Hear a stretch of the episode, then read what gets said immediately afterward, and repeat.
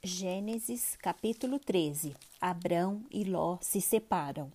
Abrão saiu do Egito e foi para o Neguebe, ele e a sua esposa e tudo o que tinha. E Ló foi com ele. Abrão era muito rico, possuía gado, prata e ouro.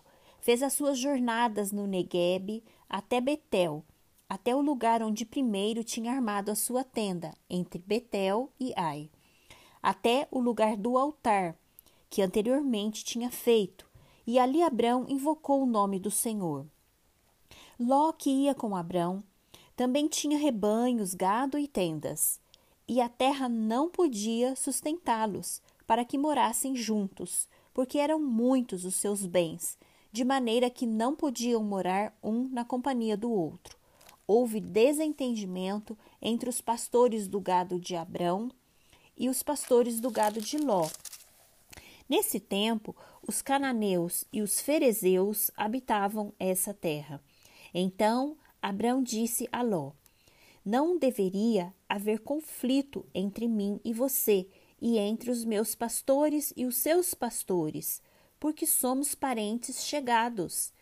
Não está toda a terra aí diante de você? Peço que você se afaste de mim se você for para a esquerda, irei para a direita. Se você for para a direita, irei para a esquerda. Ló ergueu os olhos e viu toda a campina do Jordão, que era toda bem regada com o jardim do Senhor, como a terra do Egito, até a região de Zoar.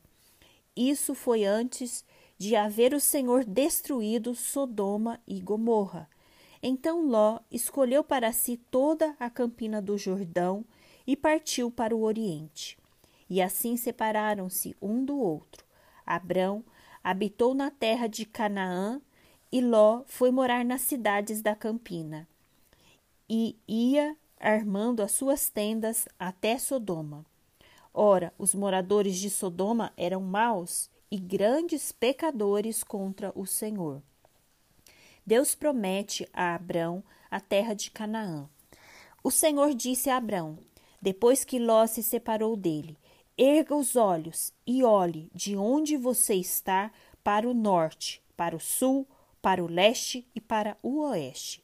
Porque toda essa terra que você está vendo, eu a darei a você e a sua descendência para sempre Farei a sua descendência como o pó da terra, de maneira que, se alguém puder contar o pó da terra, então será possível também contar os seus descendentes.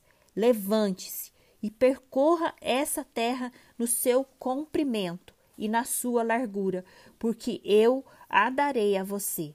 E Abrão, mudando as suas tendas, foi morar nos cavalhais de Mandre, que estão junto a Hebron, e ali edificou um altar ao Senhor.